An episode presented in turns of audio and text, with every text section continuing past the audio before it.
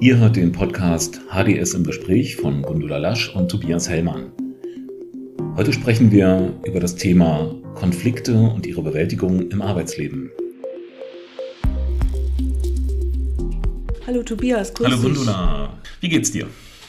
Ach, ein bisschen ratlos, ehrlich gesagt. Ich habe gerade einen Anruf von einem Kunden, mit dem ich jetzt in der vierten Korrekturschleife bin, oder besser gesagt fünften und der zwischendurch immer wieder seine Meinung ändert, was er da eigentlich möchte. Und ich bin erstens ratlos, weil ich gar nicht mehr weiß, was ich jetzt noch verbessern soll. Er kann mhm. das nicht so genau benennen. Und ich frage mich, wie viele Korrekturschleifen in, da drin sind, wenn man jetzt einen Text erstellt. Mhm. Und das zieht sich ja manchmal dann so ins Endlose. Und ich merke, dass das, äh, dass ich anfange, so ein bisschen genervt zu werden ja, keine Ahnung. Kennst du das auch? Ich kenne das voll. Bei mir sieht es ein bisschen anders aus. Ich unterbreite immer Angebote, in denen ich die Korrekturschleifen, Änderungen einfüge. Schreibe meist rein, zwischen zwei oder vier, je nach Kunde, von dem ich ja oft weiß, wie viel er vielleicht verlangt oder wie viel Aufwand dahinter steht. Aber die Kunden und Kundinnen lesen das oft nicht und fragen mich dann trotzdem an. Und dann überlege ich das von Kunde zu Kunde ganz intuitiv. Dann sagt mal die eine Kundin, hier bitte nur die Wortgruppe ändern und dann ist das toll oder der Absatz. Du kriegst das wieder hin, das motiviert mich meist, wenn ich nochmal einen Text retten kann oder so. Und oft denke ich, es liegt an mir, dass ich vielleicht den Auftrag falsch verstanden habe, aber du hörst, es ist alles intuitiv. Da das sicherlich viele betreffen wird, ist es eigentlich ein gutes Thema, um mal mit jemandem drüber zu reden der schon eine lange Erfahrung hat. Und mir fällt da ein Teilnehmer des Workshops vom 20. Januar am Haus der Selbstständigen ein. Der heißt Ivo Zibula. Ach, das ist doch der, der zusammen mit dem Thorsten Schaumburg diese Agentur Ungestalt hat für Kommunikationsdesign. Das sind, Sie sind Begriff in Leipzig. Genau, ja, ja. Ich rufe den mal an. Der hat ganz toll geredet und hat eine Menge an Erfahrung. Ich habe mal vor nunmehr 15 Jahren im Studium als Selbstständiger angefangen, habe dann fünf, sechs Jahre selbstständig gearbeitet, als äh, Grafikdesigner würde man heute sagen, obwohl mein Studium das Studium der Verlagsherstellung war. Dann habe ich mich mit einem Menschen, mit dem ich mich sehr gut verstanden habe, zusammengerottet und habe eine GBR gegründet, die Umgestalt GBR. Die führe ich bis heute mit ihm. Wir haben dieses Jahr zehnjähriges, haben mittlerweile acht Angestellte. In diesen Jahren hat sich das sehr verändert von äh, wir arbeiten, ich arbeite direkt für einen Auftraggeber hin zu ich führe ein Unternehmen. Das sind zwei völlig unterschiedliche Skillsets, sage ich mal. Da habe ich sehr viel dazugelernt. Und vor ein paar Jahren habe ich mir gedacht, oh, mir fehlt das kreative Arbeiten, weil ich immer mehr zu einem zu einer Führungskraft werde und habe mich künstlerisch freiberuflich selbstständig gemacht und bin quasi vier Tage die Woche Chef und eins plus zwei, also meistens drei Tage die Woche, freischaffender Künstler und fang dort irgendwie gefühlt bei Null an. Sag mal, Ivo, hattest du schon mal Stress mit deinem Auftraggeber, so Konflikte, Unstimmigkeiten, Streitereien? In den letzten 14 Tagen oder generell? Generell. Okay, dir fällt also was ein, was in den letzten 14 Tagen passierte.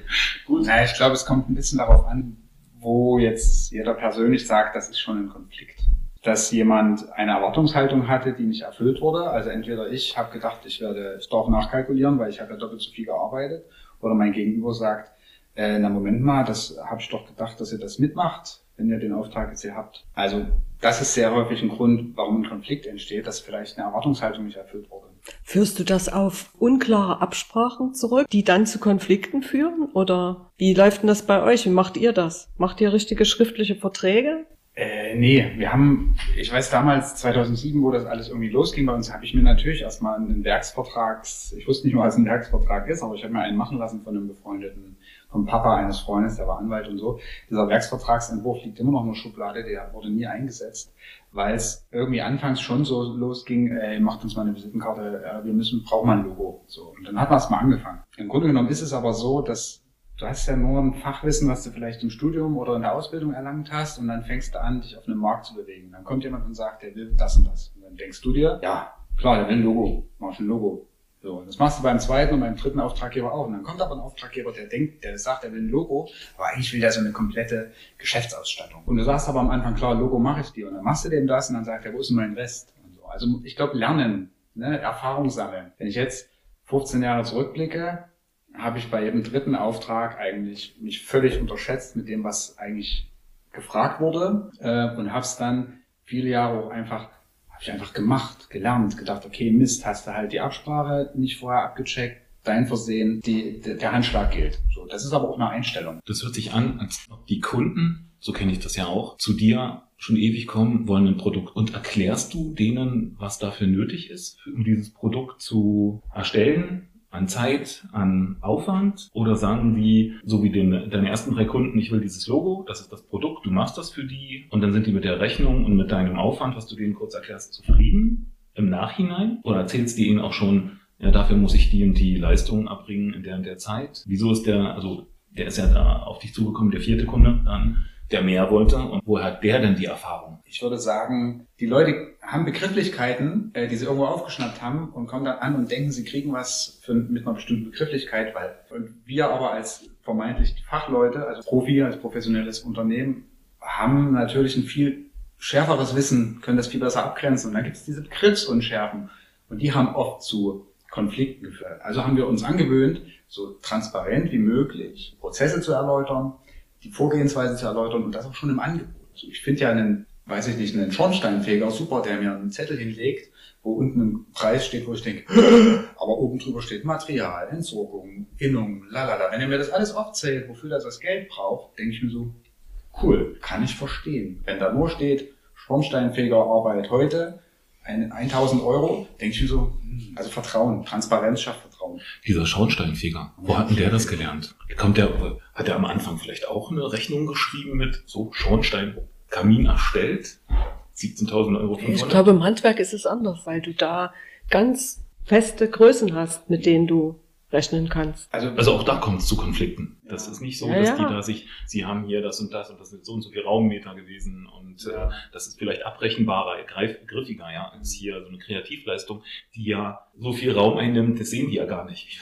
Wie viel Raum. Das, aber ihr habt das schon, glaube ich, ganz gut unterschieden. Wir machen ja dieser, ich hatte es äh, erwähnt, äh, Ausstellungsgestaltung ist ja, das macht, da ist ja beides. Auf der einen Seite gibt's Werksleistungen, also dieses Imaginäre, wo eine Idee entsteht, wo du ein Urheberrecht hast, wo du nie vorher weißt, schaffe ich das in, in dieser glorreichen Sekunde auf der Toilette, die Idee zu haben, oder bin ich wochenlang am rumrecherchieren, bis das ploppt, bis sie da ist. Und ich sehe unsere, uns nicht als Künstler, wir sind Dienstleister, wir sind Designer, wir sind Gestalter, es gibt einen, einen Auftrag, eine, eine Lösung dafür und die wird erarbeitet. Ne? Das möchte ich an der Stelle kurz sagen. Und dann machen wir so bauliche Geschichten äh, mit Handwerkern und ja, da, offensichtlich ist es total Usus im Handwerk, was ich bisher wahrgenommen habe, immer zu untertreiben. Zu sagen, naja, Pi mal Daumen, Erfahrungswerte, das kostet so und so viel und das wird so und so viel sein. Und dann fangen wir an zu arbeiten und da lernen wir auch viel dazu. Da haben wir zum Beispiel gelernt, lieber vorneweg sehr viel zu reden, sehr viel zu planen, die richtig zu drangsalieren, bis sie so viel Information wie möglich selbstständig schon erlangen. Das heißt, diese Informationen sorgen dafür, dass weniger Konflikte entstehen. Die kommen ja zu uns als mit der Erwartung, ihr macht Kommunikationsprodukte und während wir mit denen arbeiten, kriegen sie eine Beratungsleistung hinzu. Und die kriegen sie meist dann förmlich umsonst, weil du Im es auch nicht gelernt hast. Genau. dass du die Beratungsleistung wie beim Architekten, der sagt von vornherein so, hm, heute beginnt die Arbeit und die beginnt an unserem Tisch mit unserem Kaffee, den wir ihnen geben. Das heißt, dieses ganze Thema Selbstbewusstsein, sich verkaufen etc. ist was, was wir, was wir vielleicht können, aber nie so in den Vordergrund stellen. Hallo, wir haben hier unsere Arbeit erledigt und wir möchten jetzt das Geld. Wir haben immer einen Partner gehabt, mit dem wir uns abstimmen konnten. Und wenn einer von uns beiden das Gefühl hatte, oh, ich will es nicht, da haben wir es nicht gemacht. Das war ein richtig großes Geschenk und ich würde jedem Selbstständigen raten, holt euch einen Spiegel. Konfliktvermeidung Nummer eins. Äh, Konfliktvermeidung Nummer eins ist, habt eine Reflexionsperson, die vielleicht nicht die Frau oder der Mann ist. Mhm. So, also einen, einen Menschen, der in einem ähnlichen Kontext arbeitet, der sich da reinversetzen kann. Vielleicht ein Mentor, vielleicht aber auch einen Studenten, das ist total egal. Und dein Bauchgefühl hast du angesprochen, dass man dem Bauchgefühl durchaus vertrauen könnte, zu sagen, nimm nicht jeden Auftrag an, schau dir denjenigen an, wenn es passt es zu dir, was du da tust. Das ist aber eine Erfahrung, die hat mich zehn Jahre gekostet. Ja, die gibst du ja jetzt weiter. Ja, genau. Also glaube ich, ist es einfach, gehört es auch einfach erstmal dazu, wie wir als kleines Kind, wie oft sind wir denn auf, die, auf den Mund gefallen, haben uns die Knie verletzt, sind einfach aufgestanden, haben gelacht und haben weitergemacht. Also diese, diese Eigenschaft, selber Fehler zu machen, hilft dann wiederum dem Gegenüber, dem Auftraggeber in dem Fall oder dem Auftragnehmer, zu verstehen, wenn der auch Mist gebaut hat. und ihm vielleicht zu helfen. Wir sehen beim Gegenüber, da gibt es ein Prozessproblem. Egal ob Arbeitnehmer oder Arbeitgeber. Vermeidest also Konflikte auch schon mit dem Kunden, wenn du ihm in seinem Arbeitsprozess, was bei ihm manchmal nicht stimmt, auch wenn du es erkennst, eingreifst, ihm hilfst, dadurch hilfst du dir selber. Ja, voll. Ich würde aber gerne ergänzen sagen, äh, ich greife da nur ein, nachdem ich vorher ganz vorsichtig gefragt habe. Also ich meine, es ist jetzt nicht so, das kriege ich ja nicht bezahlt. Ne? Also ich mache da keine großen Analysen und irgendwas. Es ist einfach Lebenserfahrung, Prozesserfahrung. Du kriegst Fehler sind eigentlich immer dieselben. Was sind ein Konflikt am Anfang? Die Leistung entspricht nicht dem, was man beauftragt hat. So, das ist, das sind so die ersten Konflikte, die man im Machen erfährt. Das nächste ist unvorhergesehene Dinge. Äh, was sind unvorhergesehene Dinge, außer jetzt vielleicht äh, Pandemien oder Blitze oder, oder Hochwasser? Jemand kündigt, jemand stirbt, jemand verlässt irgendwie die, die, die Projektstruktur. Da kann man sich vorher zumindest mal sagen, was macht man denn? Und der nächste Konflikt ist meistens psychisch, meistens hierarchiebedingt. Und der deswegen anfängt patzig zu werden oder so. Ne? Da wieder rüber zur Empathie, nie vergessen, dass wir alle im selben Boot sitzen. Wie ist denn deine Erfahrung, wenn der Konflikt erstmal so richtig da ist? Also da fallen mir zwei Beispiele ein. Wir haben relativ am Anfang von dem Projekt mitbekommen, ich glaube, die, die proben wirklich ganz anders. Aber wir haben den Job angenommen und habe so auf das gehört, was die, die im Team gesagt haben und habe gesagt, wir machen das trotzdem. Wir müssen hier lernen. Wir wollen im Bereich Ausstellung besser werden. Wir machen den Job jetzt. Naja, und der lief nicht so gut. So, und der lief vor allen Dingen nicht so gut, weil ich nicht gemeint habe, lieber Auftraggeber, wir müssen mal irgendwie gucken, wie wir gegenseitig ticken. Wir haben es einfach am Anfang so ein bisschen ausgesessen. Da war ich konfliktscheu. Das hat dann am Ende dazu geführt, dass beide Seiten super genervt waren. Guckt mal bitte auf das Geld, was er uns gegeben hat. Wir geben euch mal ein Vergleichsprojekt. Dann haben die mal gesehen, was jemand anderes bezahlt hat für eine ähnliche oder kleinere Leistung. Dann haben sie das gecheckt. Der andere hat ja ein Bild im Kopf. Eine Prozessvorstellung, ein, wie er es gerne hätte, wie es laufen muss, weil er das von anderen Sachen kennt. Bei dem einen, also bei dem ersten von den beiden da hat sich, wie gesagt, dadurch angebahnt, dass feinfühligere Leute aus unserem Kollektiv, das sind Damen, einfach schneller checken, äh, jetzt ganz salopp gesagt, die Vibes stimmen nicht. Irgendwas mhm. ist ja nicht korrekt so. Da sind, sind Thorsten und ich, wir sind halt dann am Ende auch Kerle, die manchmal auch einfach sagen, nicht so viel Schuschu rein, so, so. Also, das ist halt das Schöne, dass wir in diesem, dass wir in unserem Team gesagt haben, äh, auch wenn es Chefs und Mitarbeiter sind, so rein strukturell, nein, wir sind alle gleich und jeder gibt hier was rein und hier ist volle Augenhöhe und deswegen sagen die Chefs auch manchmal, ach echt, crazy, na gut, ich vertraue dir jetzt und hey, also wir haben auch schon viele, viele Stürme vermieden, weil wir auf jemand anderen gehört haben. Das ist ein großes Geschenk, wenn man nicht die ganze Zeit alles auf den eigenen Schultern hat. Bei dem zweiten, da war es überraschend. Da kommt dann so eine Mail mit, wir müssen ja nochmal drüber reden, das ist nicht so, wie wir uns das vorgestellt haben. Und dann denkst du dir, ups, aber es war doch alles so wie besprochen und wie wir uns das vereinbart haben und dann stellst du fest, also ja, du hast recht und nein, es gab ein, eine Perspektive auf die Angelegenheit, die hast du einfach nicht auf dem Schirm gehabt und die ist valide. Also die kannst du auch nicht einfach weg, wegdrücken, sondern sagen, mhm. Aus, der, aus dem Blickwinkel hat er verdammt nochmal recht, jetzt muss ich mich mit ihm da auseinandersetzen, wie wir dafür eine Lösung finden. Also das Leben ist schon spannend und das ist auch beim Arbeiten so so ein Konflikt kann ja auch ganz heilbar sein, zu erkennen, nee, wir passen irgendwie nicht zusammen. Das funktioniert so nicht. Da gibt's unterschiedliche Erwartungen voneinander, auch im Umgang, im reinen Umgang. Und dann ist es auch gut so, finde ich. Und Stammkunden, finde ich, beruhen auch darauf, dass man konfliktfrei miteinander, weil man einander kennt, weil man die, man die Ticks des anderen auch kennt und weil man weiß, wie der arbeitet, wie der mit einem umgeht. Es sind zwei Drittel von meinen Kunden wirklich äh, Leute, mit denen ich schon sehr, sehr lange zusammenarbeite. Kommt ja auch dazu, je, je besser man sich kennt, kann man auch Dinge beim Namen nennen und kann auch da, wenn es klemmt, auch sagen, es klemmt. Ich glaube, es ist gut, wenn man einmal ein Geschäft eingegangen ist, das zu Ende zu bringen, gesichtswahrend für beide Seiten und danach zu sagen, oder es auch nicht zu sagen, sondern es einfach auszuschweigen und sich dann auf, auf andere Sachen zu konzentrieren. Das heißt, dieses äh, nicht nur das Leben zu sagen und zu sagen, wir beenden hier an dieser Stelle, wenn es geht, sondern zu, wir machen diesen Auftrag zu Ende, um das auch als eigenen Lernprozess ja. Mhm. okay, zu also verstehen. einfach die Aufgabe, die man ja. angenommen hat, äh, aufrecht zu beenden, weil wir sind ja keine Kinder, wir sind Erwachsene, wir haben hier, wir sind vertragsfähig, wir sagen, das machen wir so. Wir beenden das jetzt, wir finden einen Weg gemeinsam, das zu beenden. Und dann ist es beendet und dann geht man seines Weges und wir haben Auftraggeber in Verwaltungsstrukturen, die arbeiten viel lieber mit uns zusammen, seitdem wir denen sagen, so nicht. Das glaube ich, aber dieser, dieser eine Satz, den du gerade sagtest, mit, dann finden wir einen gemeinsamen Weg, den halte ich jetzt für alle Solo-Selbstständigen da draußen schon schwierig. Da steckt jetzt so viel dahinter. Wir finden einen Weg und beenden das gemeinsam, weil ich gerade an Kunden denke, die sagen, die ja das Konflikt, den Konflikt erst aufmachen und sagen, ich habe andere Erwartungen gehabt. Dann machen Sie mal bitte meine Erwartungen damit. Und du sitzt zähneknirschend da und sagst, okay, das geht jetzt noch ein halbes Jahr. Ich muss den also über jeden Monat bis dahin begleiten, um seine Sachen abzuliefern. Jetzt muss ich die jetzt komplett, was, was sagst du, muss ich die jetzt auf die besonders eingehen, um dieses Projekt zu Ende zu führen?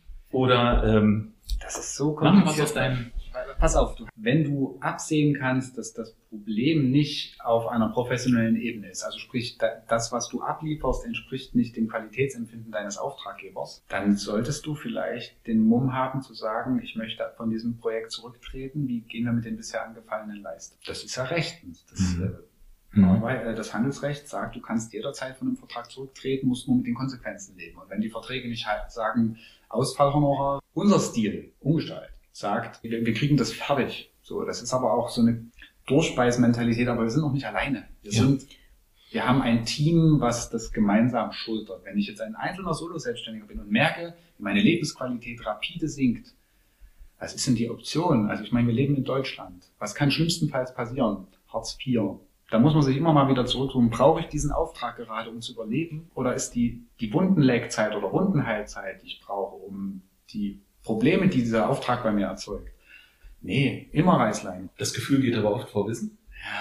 Ja. Und ähm, wenn du also als Solo-Selbstständiger das jetzt hörst, dann Ja. sagst du, das klingt toll, aber ich bin jetzt wie im Bann. Aber äh, Tobias, das ist ja genau das Problem bei Jobs, von denen wir jetzt sprechen, die, die, entweder, die sozusagen an der Schnittstelle sind zwischen Kreativität und Dienstleistung. Und es da immer ein Problem gibt zwischen einem, manchmal ist es ja auch reines Geschmacksempfinden. Und ich glaube, die, das kann man nicht komplett vermeiden. Ich kenne das auch, dass ich als Journalistin jetzt ich schreibe ein Exposé, dann sagt ein Redakteur zu mir, ja, machen Sie das so. Dann liefere ich den Beitrag ab und der sagt zu mir, das gefällt mir nicht. Da gibt's aber eine ganz einfache Lösung, die wir natürlich, äh, das Rot gefällt mir nicht. Dann sage ich, das Rot hat folgende Funktion. Und Sie wollten ja, dass dieses Problem gelöst wird. Texte, ey, keine Ahnung, kann, kann ich mir sehr gut vorstellen. Texten ist ja noch viel schlimmer als Farbe. Ähm, versuchen, dass mein Gefühl, also immer, da- das ist was, was wir ganz oft probieren, von einer gefühlsmäßigen Information in eine faktisch basierende Information zu gehen und das auch einzufordern, weil man hat einen Auftrag, der ist definiert. So. Wenn ein Theaterregisseur einen Auftrag kriegt, ein Stück zu schreiben, hat er ja künstlerische Freiheit. Ich glaube, künstlerische Freiheit ist auch beim Journalismus ein Punkt.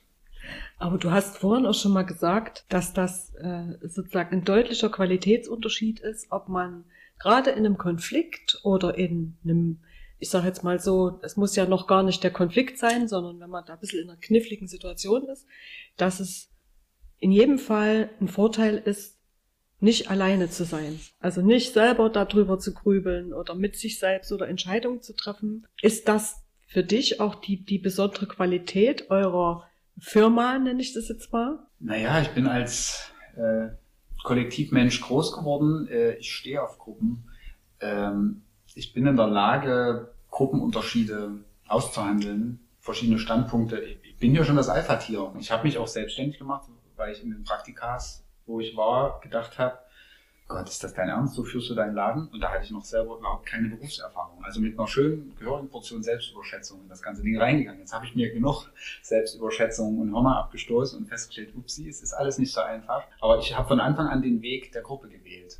Ich kenne es nur so. Immer gut, sich auszutauschen und egal, ob das frustrierend ist, hilft immer weiter. Kannst du dir das vorstellen, dass eine externe Stelle helfen kann, einen Konflikt so beizulegen, dass wirklich alle Seiten sagen, schön, dass ihr uns geholfen habt und dass wir jetzt mal drüber gesprochen haben und jetzt können wir super miteinander arbeiten? Ganz oft ist es ja einfach, man hat sich irgendwie verbissen. Ich glaube, das Angebot zu haben, die Option zu haben, zu sagen, halt, da ist, ah, ich weiß nicht mehr weiter, ich rufe jetzt den Demian für Selbstständige an.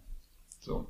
Ich glaube, es ist total hilfreich, wenn die Person sich selbst erlaubt, sich die Niederlage einzugestehen, dass er jetzt Hilfe braucht. Wenn man professionell arbeitet und es sind professionelle Probleme, nämlich eine Leistung und ein Ergebnis einer Leistung, egal ob das jetzt Kreativleistungen sind, Geschmäcker, irgendwas, dann ist das erstmal ein Thema, wo man faktisch sachlich drüber reden kann.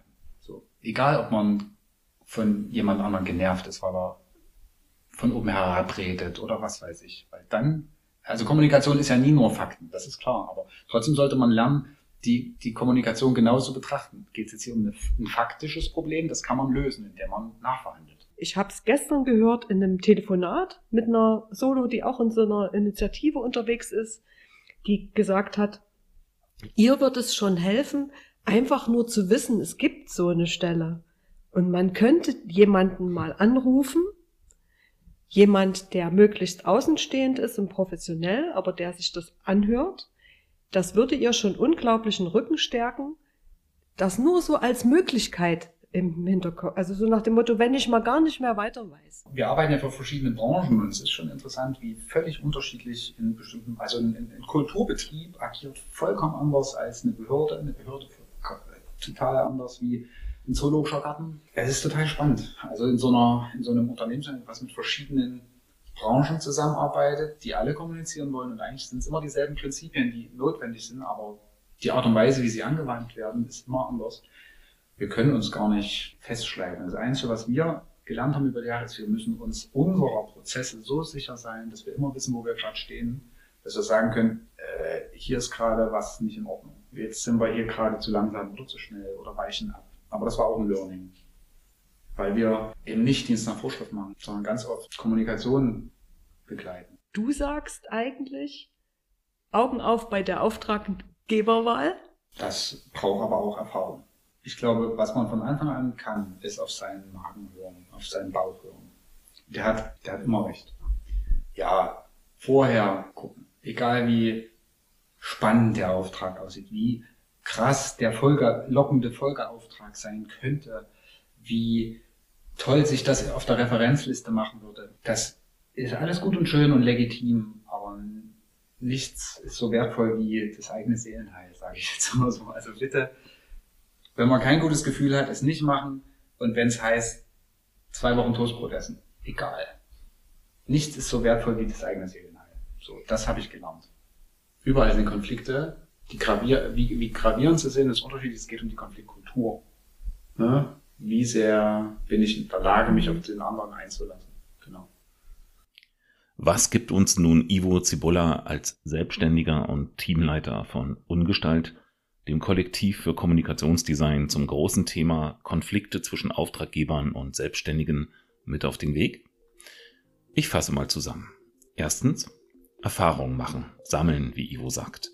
Weil die Medienbranche noch recht jung ist und bleiben wird, sind die Kenntnisse deiner Auftraggeber über die Entstehungsprozesse deutlich geringer als die über Dienst- oder Handwerksleistungen. Zweitens, lasse deine Kunden an der Entstehung teilhaben, Erkläre ihnen einige für dich typische Begrifflichkeiten und sauge von Anfang an Informationen aus ihrer Arbeitswelt.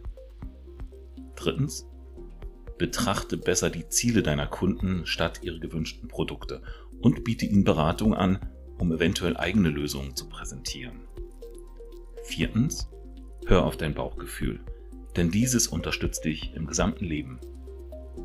Fünftens, wende dich an eine vertraute Person ob Mentorin oder Kollegin ist egal, aber im gleichen beruflichen Kontext. Also jemand, der die Geschichte spiegelt und in eine andere Perspektive setzt. Sechstens. Zeige deinen Kunden Vergleichsprojekte, damit sie deine Leistung besser einordnen können und sie sich vielleicht von falschen Vorstellungen verabschieden.